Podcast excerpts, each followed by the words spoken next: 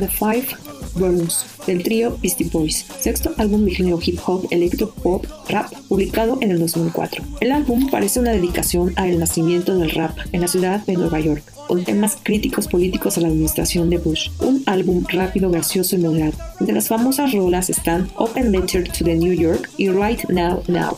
Hablemos del diseño de portada. El diseño fue realizado por Nathaniel Hornblower, quien fue director de videos, filmó conciertos del trío y fotografió la portada de Paul's Boutique. Este personaje fue el alter ego de Adam Yawuk, quien falleció en el 2012. Una caricatura, un personaje suizo con acento ridículo quien siempre mostraba su pipa en sus conversaciones. Este personaje se volvió memorable al interrumpir la premiación a mejor director de videos siendo ganador R.E.M. El video Sabotage también estaba nominado. La ilustración es de Matteo Pericoli, nacido en Milán, un arquitecto, ilustrador, escritor y maestro. Colaboró con The New York Times, The New Yorker, entre otros. En 2007 su famoso mural llamado Skyline of the World fue instalado en la nueva aerolínea americana en la terminal internacional de John F. Kennedy.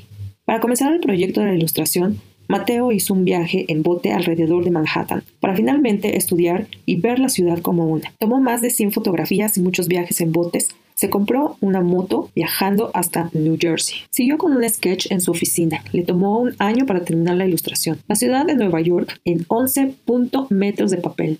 La ilustración de la ciudad la hicieron un libro. Mateo recibió la primera copia una semana antes del trágico 11 de septiembre de 2001, cuando atentaron contra las torres. Mateo no pudo ver el libro por seis meses, le tomó tiempo asimilar que las torres ya no estaban y quedarían plasmadas en su ilustración. Para la famosa icónica portada de Beastie Boys, Mateo fue contactado por la esposa de Adam, quien comentó, ellos saben del libro y que están haciendo un álbum dedicado a la ciudad. Ellos dicen que la ilustración es una sincera dedicación a la ciudad y les encantaría usarla para la portada. Cuando la meta es simple y se comparte, no hay más de qué hablar, comentó Mateo. El álbum debutó en el número uno en la lista del Billboard 200, convirtiéndose en el grupo con tres álbumes consecutivos en el mismo lugar.